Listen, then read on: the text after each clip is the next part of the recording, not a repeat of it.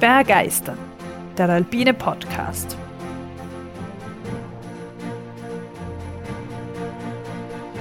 Wir tauchen ein in die Faszination der Berge und der Natur. Wir stellen euch die großen Abenteurer und Grenzgängerinnen vor. Wir bringen denkwürdige Momente und kulturgeschichtliche Hintergründe in euer Ohr. Wir wollen euch begeistern. So, liebe Hörerinnen und Hörer und lieber Tobias, ähm, es freut mich sehr, dass ich heute meine erste Möglichkeit habe, euch auf eine Reise in die Berge mitzunehmen und äh, dabei hoffentlich auch ein bisschen zu begeistern. Hallo Tobias. Hallo Barbara und auch Hallo an alle unsere Zuhörerinnen und Zuhörer. Wunderbar. Tobias, zu Beginn gleich eine Frage. Was ist denn der zweitgrößte Berg Italiens? Der zweitgrößte Berg Italiens. Grenzberg oder nur in Italien liegender Berg? Nur in Italien liegender Berg. Schwierig. Zweithöchster Punkt Italiens. Weiß ich ehrlich gesagt nicht. Mir fällt nur der Gran Paradiso ein. Wenn man nur den Stock hernimmt, dann ist das wohl der höchste Berg. Nein, ja, also ja, aber nein, auf den möchte ich nicht hinaus. Was fällt dir denn als höchster Punkt ein? Ja, der Mont Blanc. Okay, ja. Es stimmt. Also, selbst wenn man die Grenze, das ist ein bisschen umstritten, aber selbst wenn man die Grenze so legt, ähm, dass der Hauptgipfel in Frankreich ist, ist trotzdem noch der Mont Blanc de Courmayeur der höchste Berg Italiens. Also quasi ein bisschen weiter drüben. Ein Nebengipfel, oder? Genau, und da, dazwischen ist ein Sattel, was ich irgendwo mal gelesen habe, und eigentlich würde er nicht die eigenen Gipfelkriterien quasi erfüllen, weil da die Scharte nicht so tief ist. Aber ähm, ja, ist trotzdem der höchste Punkt. Und von Italien aus sieht man, glaube ich, eben auch diesen Gipfel. Aber darauf möchte ich ja eigentlich gar nicht hinaus. Ich möchte auf den zweithöchsten Punkt hinaus. Zweithöchster Punkt. Hm, das Matterhorn. Hm, fast richtig. Wir sind schon in der richtigen Gegend. Ja, der Monte Rosa. Ja, noch besser. Und dort, wo die Margarita steht. Na, das wäre die Signal, äh, Signalkuppe, aber fast. Also da, wo der Rifugio Margarita steht, ist die Signalkuppe. Die steht auf der Signalkuppe. Ah, okay.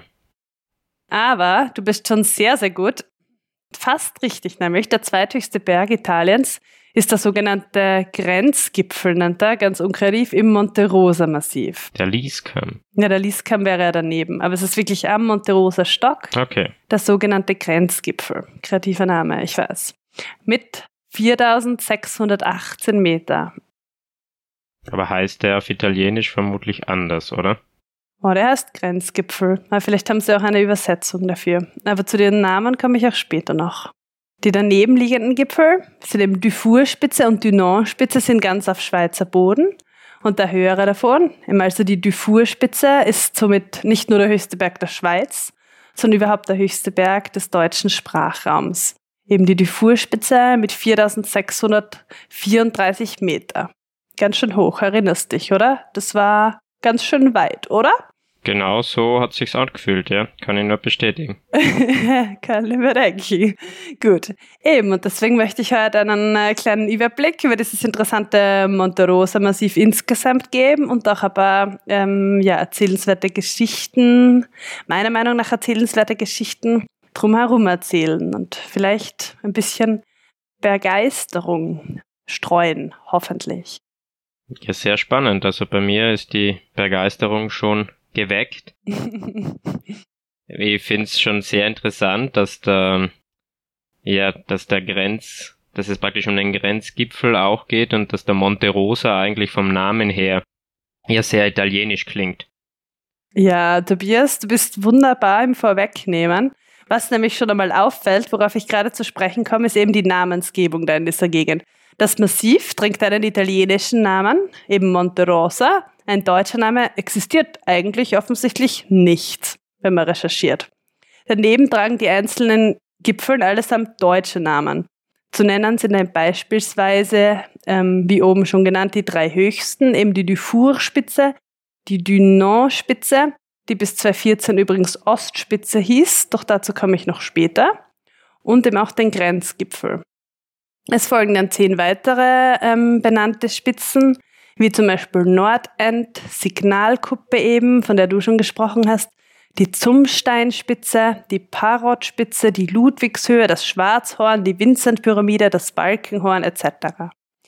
Was da auffällt, ist eben, dass das eigentlich allesamt deutsche Namen sind.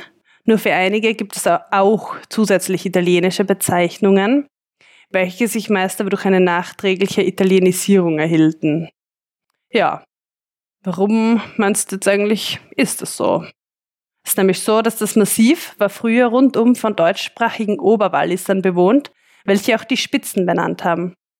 Das große Massiv als Ganzes, welches in seiner Masse auch zu knapp zwei Drittel in Italien liegt, ist hingegen eher vom italienischen Unterland, eben vom Flachland, was südlich davon kommt, sichtbar und als Ganzes von Bedeutung. Deswegen hat man da dann den italienischen Namen gegeben und behalten. Also es hat jetzt gar nicht mit der Erschließung per se zu tun, sondern eher mit der, mit der Wirkung vom Berg, vom Tal aus. Mm, ja, genau. Also das war das, was ich dazu gefunden habe. Ich denke mir, bei sowas spielen immer mehrere Faktoren rein. Und ähm, ja, aber erschlossen haben sie im prinzipiell ja mehreren Seiten. Aber dazu kommen wir auch noch. Aber Wirkung vom Berg ist ja ganz ein guter, guter Punkt. Und eben, dass die Oberwallis eigentlich rundherum waren. Das heißt, die einzelnen Spitzen eher heraus, sich herauskristallisiert haben. Und das ganze Massiv eben unten dann vom Flachland. Dann benennt man ja nicht die einzelnen Felsen, die man in der Ferne sieht. Mhm. Genau. Doch äh, woher stammt nun eigentlich der Name Monte Rosa? Hast du dazu eine Idee? Puh, so Rosa, ja, eventuell da man im Fantal aus, vielleicht liegt er so im Nordwesten und wird von der Sonne angeschienen und erstrahlt im Abendleuchten rosarot, vielleicht deswegen, durch seine Vergletscherung, aber sonst fällt mir jetzt akut nichts ein. Eine schöne, schöne Theorie. Ich glaube nur aber, das kannst du eigentlich nicht erraten.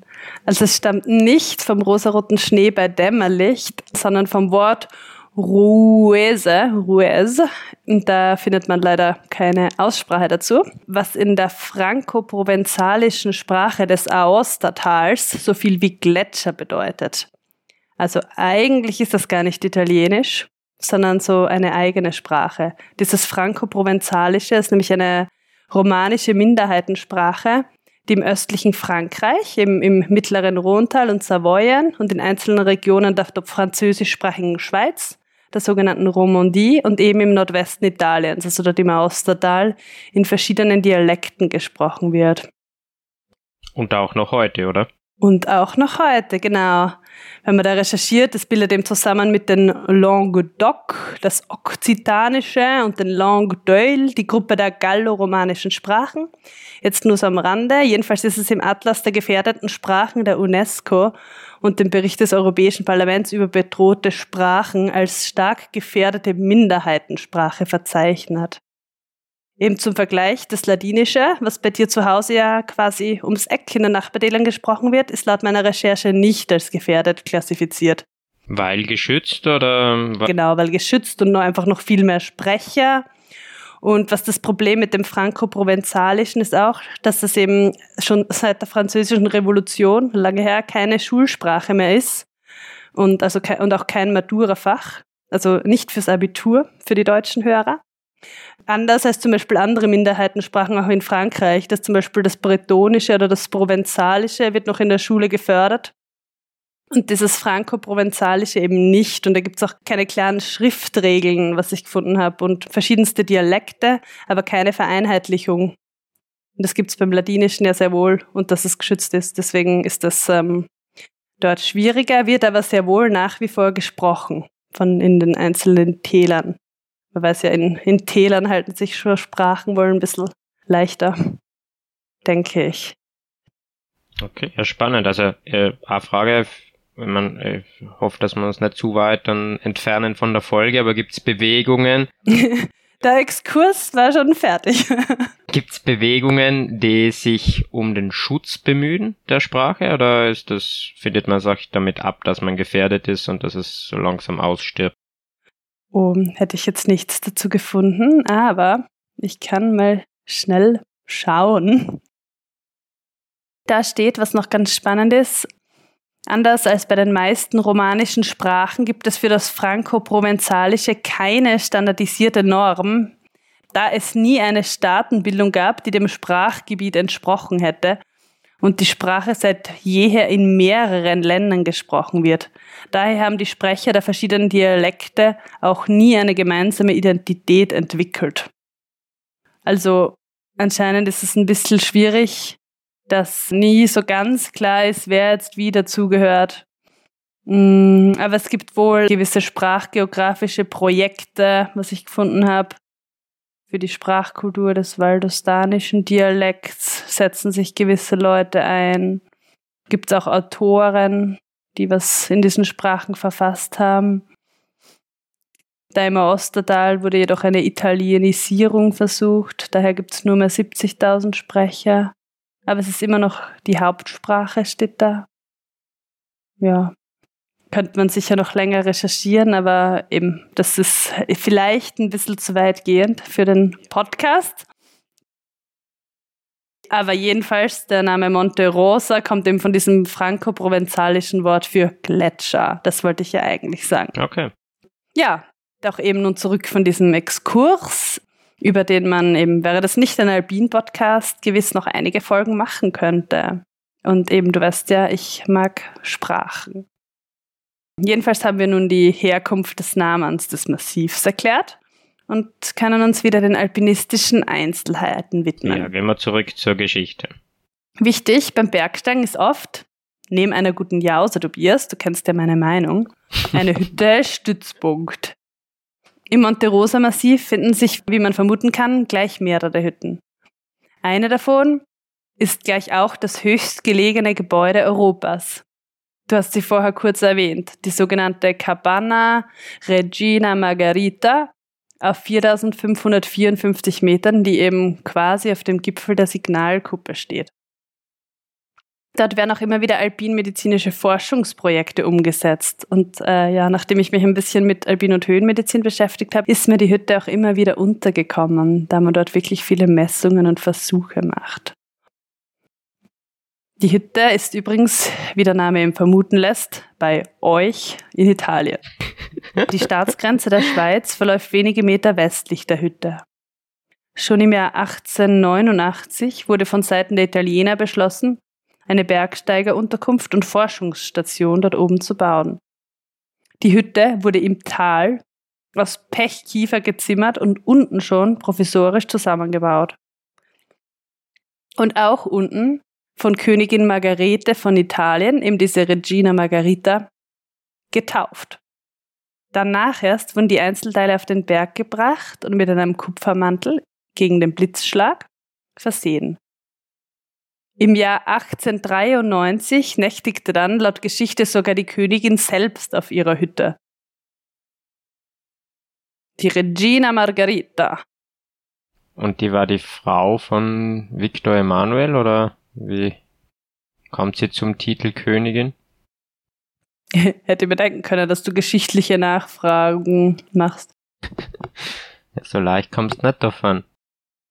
Es war so, Tobias, die Königin war Margarete Maria Therese Johanna und eben auf Italienisch Margarita Maria Teresa Giovanna di Savoia mm, und Gemahlin Umbertos I.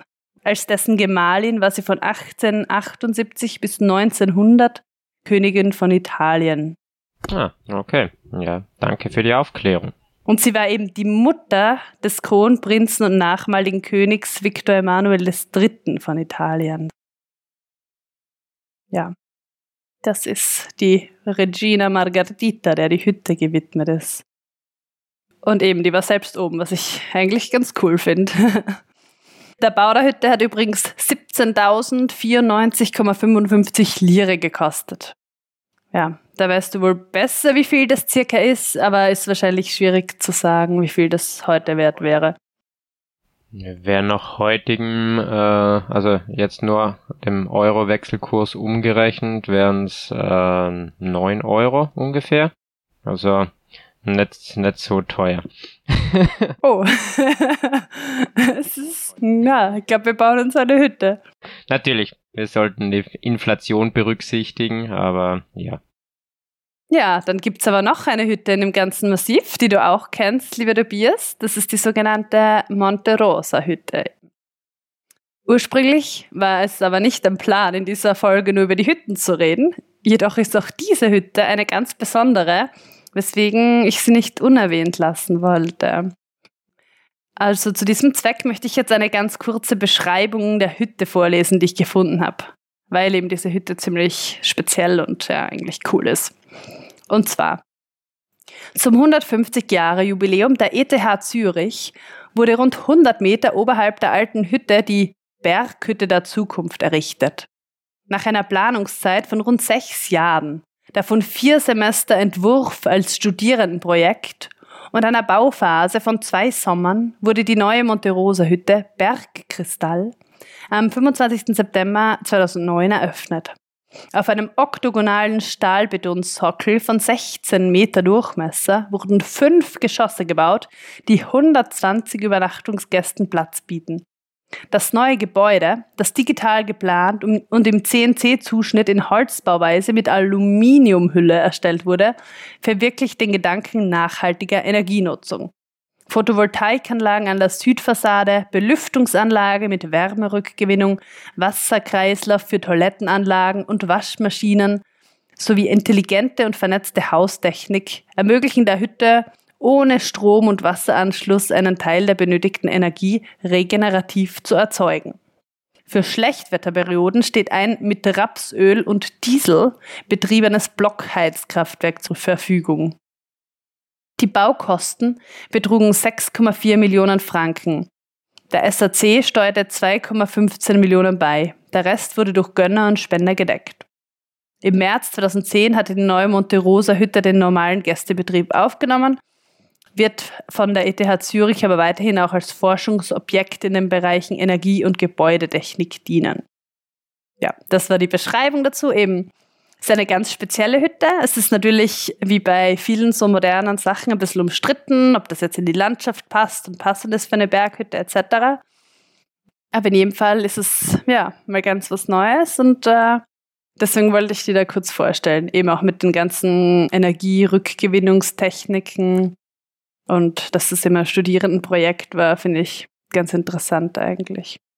Also ich finde für meinen Teil, ich habe mich sehr wohl in der Hütte äh, gefühlt mhm. und das ist natürlich sehr löblich, dass äh, die Hütte ja mehr oder weniger energieautark arbeiten kann, also dass man dort energieautark leben kann, aber natürlich die Kosten müssen natürlich auch berücksichtigt werden und wäre so jetzt nicht für jede Hütte in den Alpen natürlich umsetzbar. Aber ich glaube, es ist einmal ein Schritt in eine Richtung, um zu zeigen, was geht in den Bergen, was kann man machen. Mhm. Und äh, ja, wie gesagt, als Gast finde ich, war die Qualität in der, in der Hütte sehr zufriedenstellend. Ja, schön. Und was sagst du zum Design? War das auch zufriedenstellend? Oder findest du, das passt eher nicht in die Berg- und Gletscherlandschaft? Also mir persönlich gefällt es schon sehr gut. Ich finde, es ist eben ein Bergkristall und Berg und Berg passt gut zusammen. Mhm. Insofern finde ich, passt das Design schon. Es ist natürlich sehr futuristisch und ähm, hat jetzt mit der klassischen Hütte, wie wir sie kennen, mit dem Giebeldach jetzt nicht viel zum tun. Aber ähm, eben, man sieht, dass die, weil die Hütte liegt ja eigentlich auf der Nordseite von Monte Rosa und kann aber trotzdem, äh, dass sie jetzt nicht ja, rund um die Uhr in der Sonne ist, relativ äh, viel ähm, ja, Energie aus der Sonne ziehen. Und ich glaube, das kann man dann für Hütten, die vielleicht anders liegen, ähm, noch viel besser nutzen. Mhm. Ja, na definitiv. Ich glaube, da ist die Form auch ausschlaggebend dafür und äh, das wäre vielleicht mit einer normalen klassischen Hüttenstruktur gar nicht so möglich gewesen. Ja, gut möglich. Also ich finde auch, dass das einmal ja ganz ein spannendes Projekt ist und Kann man sich in dem Fall auch mal anschauen. Ja, aber so viel zu den Hütten. Vielleicht noch ganz kurz hinzuzufügen, um fair zu bleiben. Ich war auf der alten Hütte nicht, also ich habe jetzt nicht eine Referenz, wie die alte Hütte war. Äh, kann nur sagen, dass mir die neue Hütte so fürs erste Mal dort sein sehr gut gefallen hat. Ja, sehr schön. Gut, jetzt aber genug zu den Hütten, oder? Und wir wollen uns eher den Gipfeln widmen. Was meinst du, wann ist die Dufour-Spitze erst bestiegen worden? Ungefähr. Ich habe das schon einmal recherchiert, weil wir damals hingehen wollten und mir vorab immer ein bisschen informieren. Mir kommt vor, es war 18. 18 ist schon mal gut. Äh, 1870 vielleicht. Mm, etwas früher, aber gar nicht so schlecht. Also die Erstbesteigung dieser höchsten Erhebung der Schweiz, der Dufour-Spitze, fand am 1. August 1855 statt. Okay, so früh, ja. Durch eine britische Seilschaft unter der Leitung von Charles Hudson, einem anglikanischen Geistlichen aus Skillington in Mittelengland. Das finde ich ein lustiger Name für einen Ort. Der hat schon Ski drinnen. Also, wenn das nicht. Und Skill. Und Skills ist mir auch aufgefallen. Aber ich weiß nicht, ich glaube, er hat gar keine Ski-Skills gebraucht. Aber es ist irgendwie lustig. Jedenfalls in Mittelengland. Aber es waren natürlich auch andere dabei und eben die Schweizer Bergführer Johannes und Matthäus Zumtaugwald aus Zermatt und Ulrich Lauener aus Lauterbrunnen bahnten eben den Briten den Weg. Und Charles Hudson, oder wie man oft liest, Reverend Charles Hudson, weil er ja ein Geistlicher war, ist übrigens auch einer jener Personen, die zehn Jahre später, nämlich im Jahr 1865, bei der Erstbesteigung des Matterhorns beim Abstieg am Hörnligrat abstürzten und starben. Man erinnert sich die Erstbesteigung mit Edward Wimper etc. Das wäre natürlich wiederum eine andere Geschichte, aber ich finde es ganz interessant und erwähnenswert, dass da eben der gleiche Charles Hudson dabei war und eben leider gestorben ist, der zehn Jahre davor der Erstbesteiger der Dufour-Spitze war. Waren die Gruppe Engländer dort, waren die auf Urlaub dort und haben sich praktisch die Schweizer genommen, weil sie die Gipfel erklimmen wollten, also als Art Bergführer. Ja. Oder haben sich da gleich starke zusammentan und haben versucht, die Gipfel erst zu besteigen. Naja, ich glaube, es ist doch oft so, dass irgendwelche Briten gekommen sind und dann doch die lokalen Bergführer genommen haben und dann gemeinsam mit den lokalen Kenntnissen der Bergführer zum einen, aber natürlich auch der Ausrüstung und dem, ja, dem Ganzen, dem Willen und den, ja, den Möglichkeiten halt der Briten, dass das dann irgendwie gemeinsam halt gemacht wurde. Aber ich würde mal sagen, Erstbesteigungsgeschichten sind mehr so dein Metier. Und ich wollte mich doch gar nicht länger damit aufhalten, finde nur auch, dass man das kurz erwähnen muss. Aber es ist jetzt keine Geschichte über den Charles Hudson. Weil kann man sicher mal machen. Ja, doch. Als Charles Hudson und seine Seilschaft den Gipfel erst bestiegen, trug dieser noch einen anderen Namen. Also nicht Dufour-Spitze, sondern Gornerhorn. Oder in diesem Fall gab es tatsächlich auch einen italienischen Namen, nämlich Cima Alta. Oh, also ja. quasi hohe Spitze, pragmatisch. Und erst im 19. Jahrhundert konnten Topographen herausfinden, dass es sich dabei um den identischen Berg handelte. Also die Schweizer haben ihre, ihre Spitze Gornerhorn genannt, die Italiener Cima Alta und sie wussten zuerst nicht, dass das wirklich die gleiche Spitze war, die sie beide von den anderen Seiten beschrieben. Also das Gornerhorn hat Hudson bestiegen. Im Jahr 1863, also acht Jahre nach der Erstbesteigung, entschied dann der Schweizer Bundesrat, den Gipfel zu Ehren des Schweizer Generals und Kartografen Julien-Henri Dufour in Dufour-Spitze umzubenennen. Dufour war vor allem deswegen bekannt, dass er die erste Landkarte der Schweiz, die sogenannte Dufour-Karte, herausgegeben hatte. Außerdem war er, neben gewiss vielen weiteren Verdiensten, Mitbegründer des Komitees vom Internationalen Roten Kreuz und dessen erster Präsident von 1863 bis 1864. Und hier kommt jetzt der anfangs erwähnte Ostgipfel ins Spiel. Dieser trägt nämlich seit 2014, also noch nicht sehr lange, den offiziellen Namen Dunant-Spitze, benannt nach einem weiteren sehr bekannten Schweizer, nämlich nach Henri Dunant, dem bekannten Begründer des Internationalen Roten Kreuzes. Das ist jetzt ebenso eine sehr lange Geschichte und ich möchte nicht zu weit abschweifen. Doch in aller Kürze war das Ganze so, dass eben Henri Dunant im Jahr 1859 bei der Schlacht von Solferino anwesend war und bestürzt von den dortigen Zuständen unter den Verwundeten, so dass er erstmals einfach ein Buch mit dem Namen Eine Erinnerung an Solferino schrieb. Dieses Buch ließ er dann auf eigene Kosten drucken und verteilte es in Europa. In dessen Folge kam es eben dann zur Gründung des Internationalen Komitees vom Roten Kreuz. Und auch die 1864 beschlossenen Genfer Konventionen entgeht er wesentlich äh, auf die Vorschläge von Dunants Buch zurück. Eben die Genfer Konventionen, die kennt man ja noch heute. Jetzt auch nur ganz kurz, äh, was das ist, weil ich denke, das haben viele schon kurz gehört, aber nie sich genauer damit auseinandergesetzt. Beziehungsweise wieder vergessen, so wie ich. Oder wieder vergessen. Also die Genfer Konventionen sind eben zwischenstaatliche Abkommen, und eine essentielle Komponente des humanitären Völkerrechts.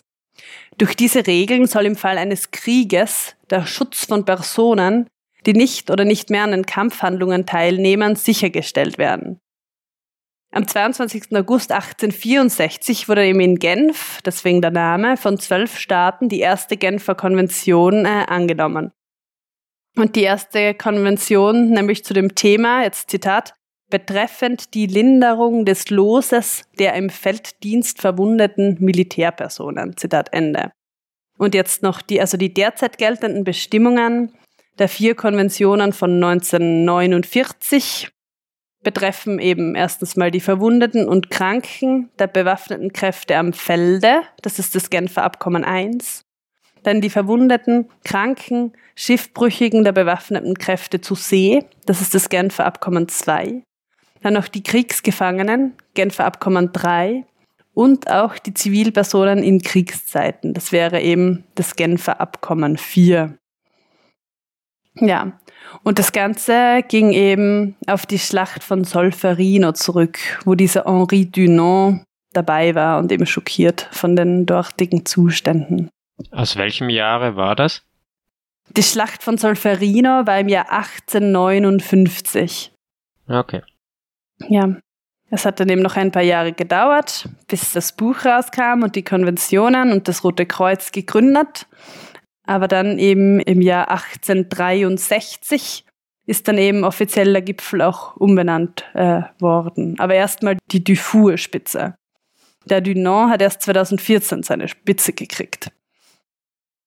Ein bisschen kompliziert. ja, bei jedem sein Berg, so wie sich's gehört.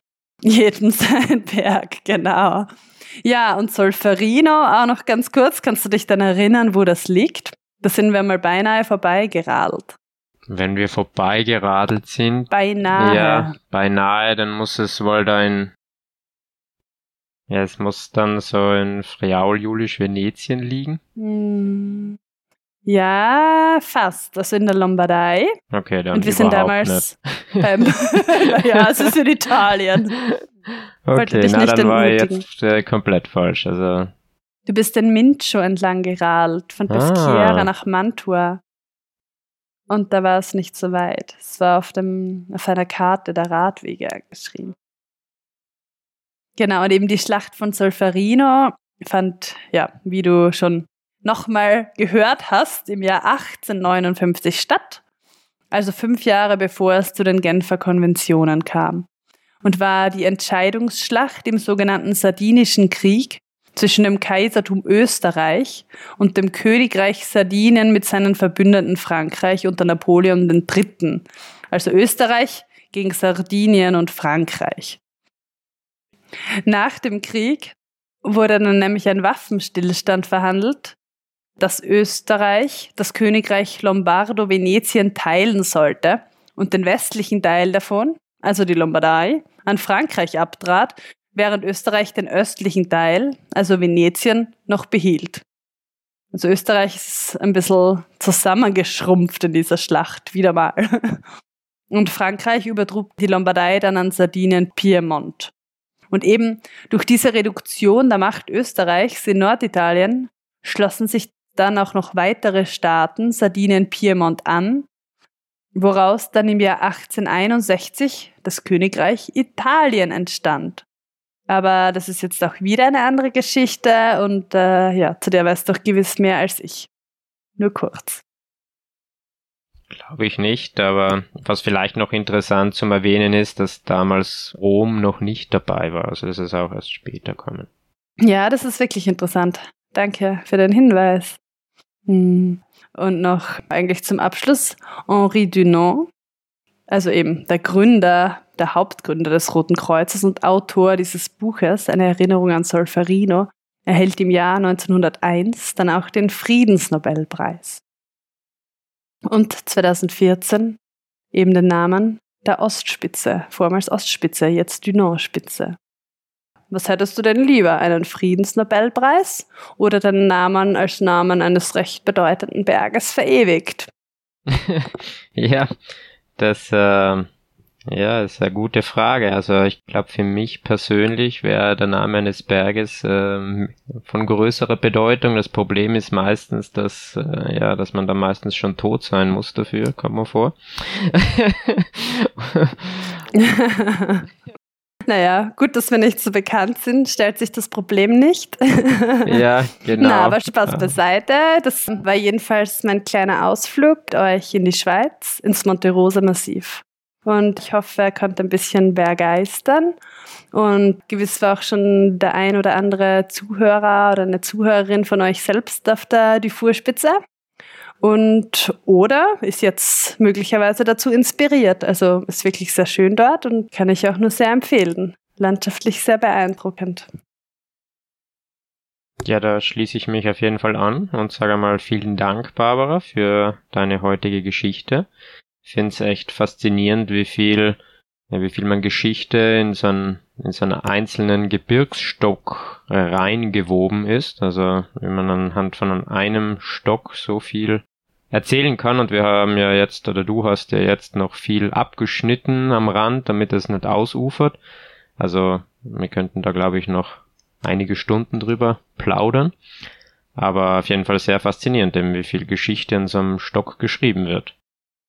Ja, das ist echt sehr spannend, weil dann recherchiert man über den Berg und dann denkt man sich, woher kommt denn der Name? Aha, was ist denn das für eine Sprache? Was ist das? Oder wer ist denn das? Warum der Name des Gipfels? Aha, der hat das gemacht. Aha, also eben, man kommt dann immer vom einen ins andere und aber genau das finde ich eigentlich so schön. Es ist ja auch das, was Spaß macht da bei der Recherche für diesen Podcast. Und ich hoffe auch, dass die weniger Geschichte begeisterten, aber mehr Berg interessierten Zuhörerinnen jetzt nicht ganz gelangweilt waren. Ja, für die Berginteressierten könnten wir vielleicht noch klären, von welcher Seite man den Monte Rosa Stock, also jetzt die Dufour-Spitze, besteigen kann, weil wir haben es ja von der Schweizer mhm. Seite aus gemacht, aber ist auch eine Tour von der italienischen Seite aus möglich oder lohnenswert? Weißt du dazu was? Also man kann sicher eben auf die Signalkuppe gehen von Italien eben, dort wo die Margarita-Hütte steht. Ich glaube, dort geht auch die Spaghetti-Runde vorbei, oder? Ähm, also die Spaghetti-Runde, für die, die es nicht wissen, das ist eben so eine Hochtourenrunde quasi, wo man jetzt kurz gesagt 4000er sammeln kann, wenn man möchte. Sicher landschaftlich sehr lohnend. Und ich glaube, da ist man in der Margarita-Hütte. Und man kann sicher von der Signalkuppe auf die Dufour-Spitze rübergehen.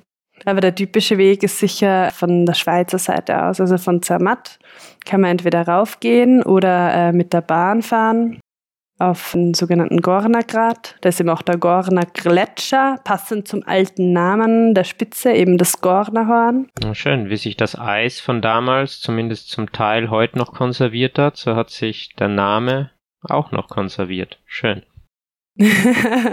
das stimmt, ja. Also, eben, man kann auch mit der Bahn fahren oder eben raufgehen. Und dann oben am Gorner Grat hat man eh schon mal wunderbarst vor sich den ganzen Monte Rosa Stock. Sieht schon den Gipfel, sieht eben diese Bergkristall Monte Rosa Hütte.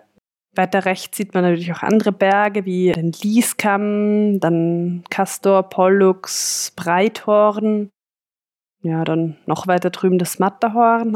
Jedenfalls tut sich einem da eine sehr, sehr beeindruckende Aussicht und Landschaft auf, mit richtig beeindruckenden großen Gletschern noch. Dann muss man eben rübergehen zur Hütte. Da geht man sogar ein bisschen runter wieder.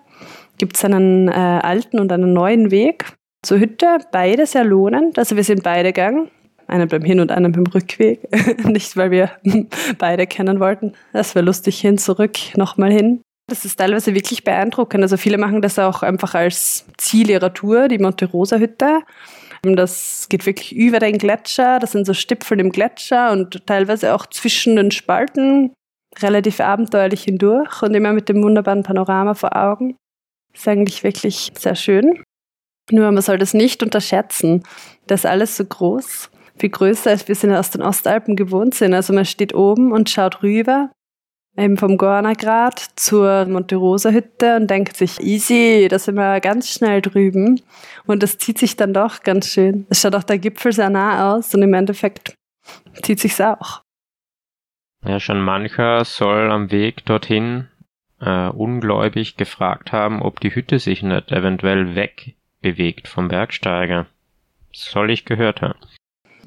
ja, ja, das ist äh, sehr mysteriös. Und da möchte man natürlich nicht das Abendessen verpassen, weil das war eigentlich schon sehr gut dort, wenn ich mir das recht überlege.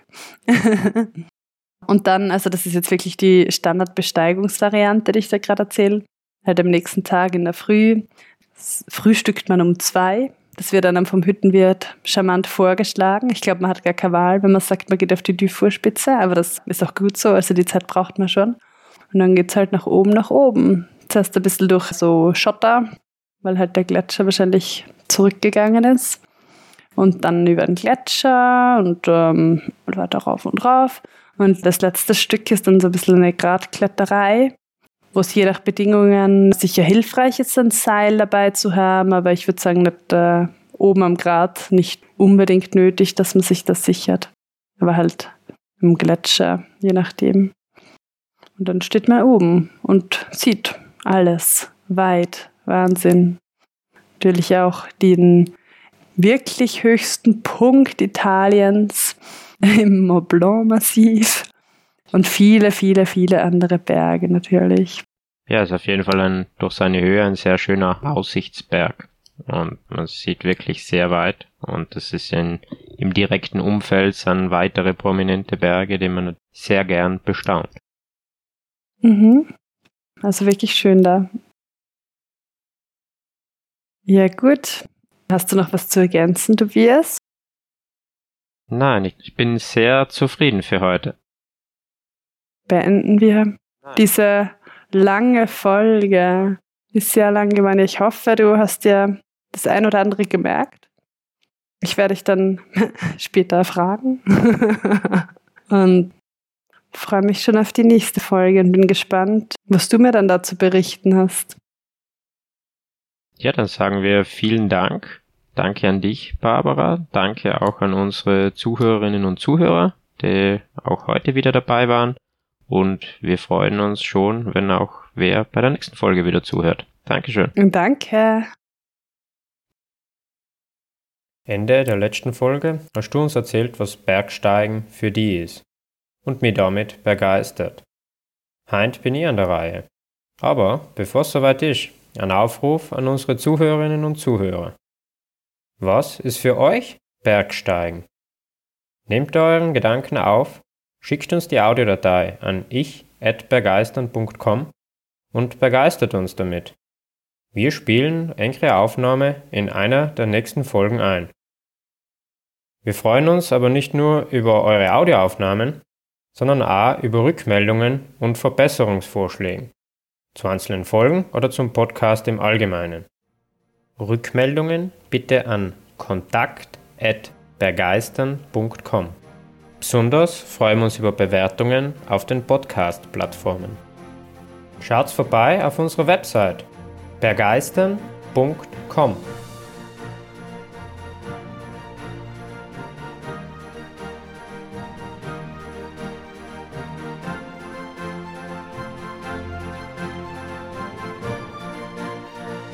Bergsteigen ist für mich persönliche Entfaltung im Minimalismus.